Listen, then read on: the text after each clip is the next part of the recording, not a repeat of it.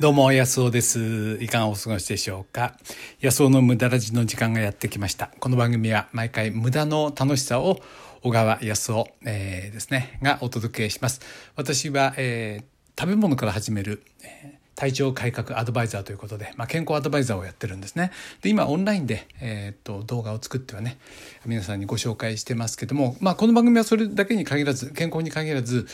いや人生ってね無駄こそが大事じゃないかなと思ってなんかね洗脳されてきた気がするんです学校からね無駄をなくして学校の頃から子供の頃から無駄をしないようにってことを言われてねで僕は本当納得ができなくて子供の1年生ね上がった頃からいやーなんかねうまいようにやられてるような気がしてですねあの無駄なことができないってダメなんじゃないかなと思ってるわけなんですよ。で今日はねまさにそのこと、えー、無駄がねチャンスを生むということでお話したいと思います。今日もよろしくお願いします。あれ？ピンポンは？あこれだ。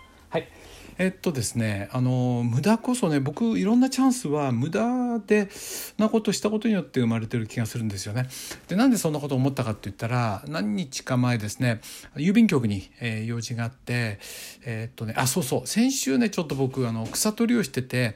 腰を痛くしちゃってねなんか草取りうち田舎だから草を毎日取るんですよ朝ね15分20分まとめて取るんですけどちょっと頑張ったせいかね腰が痛てってなっちゃって。で何日かね本当腰をかばってたんですよね。だいぶ良くなったんでちょっと郵便局に用があるんで歩いていこうってことで、ね、動かないのも、うん、体に良くないですからね、まあ、ちょっと軽く無理ないように歩いていって。で帰りに同じ道通ってもつまらないんでね。違った道を通ろうと思ってそういえばしばらく通ってない道があるなと思ってそっちを通って帰ったんですね。そしたらそこで、えー、近所のね金物屋さんの、えー、おばあちゃんと会ってねあのなんか具合が悪くて入院かなんかしてたのかな怪我かなんか足かなんか怪我してね。でそのおばあちゃんと立ち話ができましてね。でもう一人そこにあのメール便の配達の、えー、おばちゃんがねあの来てあのそれでそこで3人で立ち話したんですけどああっち通ってよかったなと思うんですよ。でふと思ったんですね。やっぱりこういうね普段やんないような無駄みたいなこと別にそっち通る必要はないんだけどこういうことがねチャンスを自分の人生でも生んできたなと思うんですね。例えば僕がやってるいくつかビジネスがあるんですけどその中の一つは、まあ、僕が小学校時代の大親友ですね彼から教えてもらったことを今でもやってるんですけどね、まあ、非常にありがたいんですけどもで彼と出会ったのはあの雪合戦なんですよね。で雪合戦で敵チームにいてですね。ですごくね一生懸命やってるやつがいたんですよ。小学校4年生の時ね。でああいうやつと友達になりたいなと思ったんですよね。でこれね別に将来彼が僕に幸運をねなんかチャンスをもたらしてくれるなんてそんなこと思ってないですよ。ただ僕がぼんやりそんなこと考えたんであって別に効率よく行くりにはどうしたらいいかとかね。あの運よくするにはどうしたらいいなんてそんなこと考えてたわけじゃ全くないんですね。で彼と今度は大学時代にねパーティーって無駄をやってたんですよパーティー。パーティーって何かっていうとあの考えたのは僕と彼が考えたのはね友達同士で盛り上がってたんじゃダメだと。ね、友達の友達と出会っていかないと、えー、いろんなね人のつながりやいろんなね学びが起きないだろうってことで友達が友達を呼んでくるというねパーティーを1人1,000円会費とか500円とか1,000円集めてね、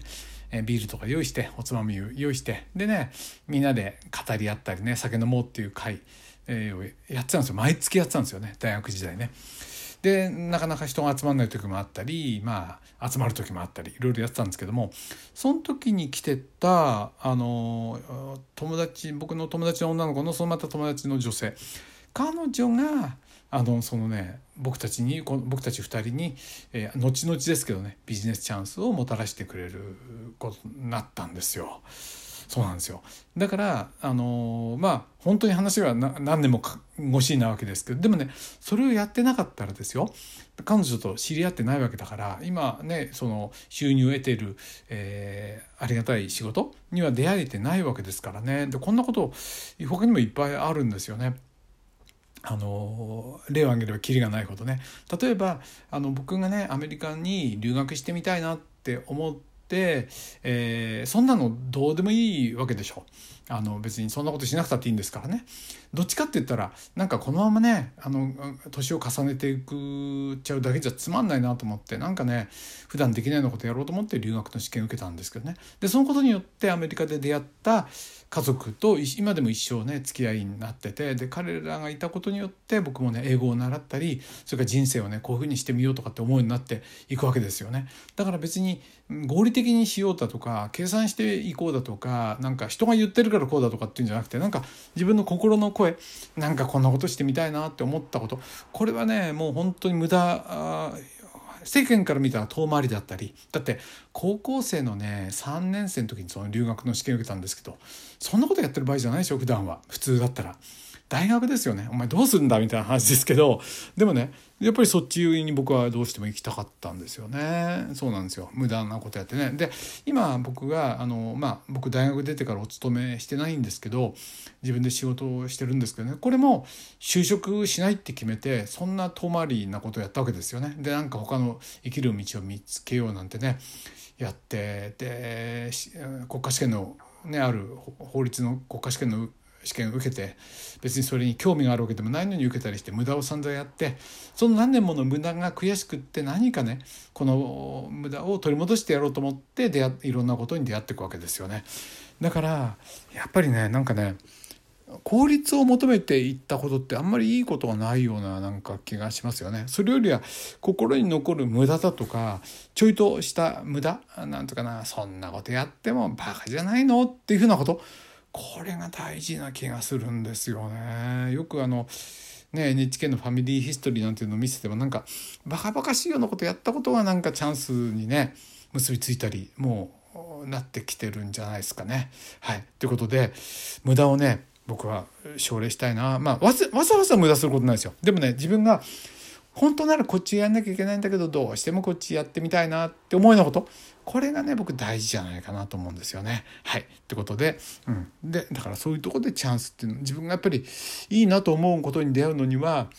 うん、普通だったらこの路線で行きましょうって言われてることからあえて無駄道に降りてってみるっていうかなこれが大事なんじゃないんでしょうかね。はいということでええー、無駄がねチャンスを生むということでお話しました。そう。この間ね言ったように僕はあのねあのほら知床遊覧船に乗ってあのもしかしたらね間違ってたからダメだったかもしれないっていうねあの一言に思えなかったっていう話をしましたけどそれであの僕はあのちょっとねバカバカしいことまた始めたんですよ。スーパーカブっていうねカブですね。ホンダのカブっていうのをちょっと買いましてね。でそれを最近乗り始めたんですけども自動二輪の免許を持ってますから40何年ぶりかのあれですねバイクですよ。本当にまだ慣れなくて怖いんですけども。でもねこれを買うことによってその、ね、お店の人と出会ってねそのお店のオーナーがすごくね面白い感じの人だったんでね新しい知り合いができてよかったなと思って時々そのおっちゃんのとこになんかね何があっちゃ寄ってみようかなと思うんですその無駄がねまた何を生むか、えー、ですねあそうそうメッセージを頂いてましたね誰誰だっけ？ああのねうんと、誰だ？誰だ？誰だ？あ、フローラさん、ありがとうございます。いつもね、よくフローラさんメッセージくださいますよね。他の方もいただいてるんですけど、ついフローラさん読んじゃうな。はい。人生いつどうなるかわからない。本当にそうですね。お話を聞いてハッとしました。だから今日一日を悔いなく過ごす。私も昨日、何日か前ですね。これね。生きてる間に一度行ってみたいと思ってたミスチルのライブに行ってきました。夢が一つ叶いました。やりましたね。久しぶりにこのライブワクワク感、うん、マスク越しで声も出せない縛りなんですかね。これルールでね。拍手のみでした。曲から伝わる、曲から伝わるみんなへの思いが溢れ出てきて、そんなことも忘れるくらいすっかり引っ込まれてしまいました。私と同年代と思えないパワフルさ、そして心から染み出る優しい笑顔に癒されました。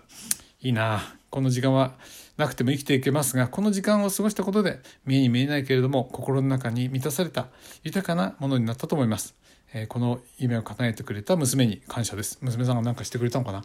僕もね吉田拓郎のコンサートね今から50年ぐらい前にあったコンサートに行けなかったんであの日本にいなかったんで、ね、その時ね。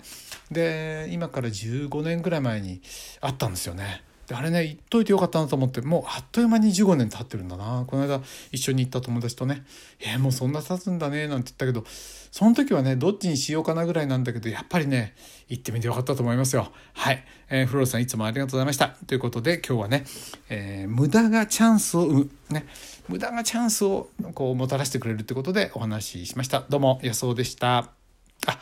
皆さんからね、質問からメッセージ送ってください。あの、ラジオネーム書いてね、えー、必ず名答してますから、すべて名答してます。どうも、小川康夫でした。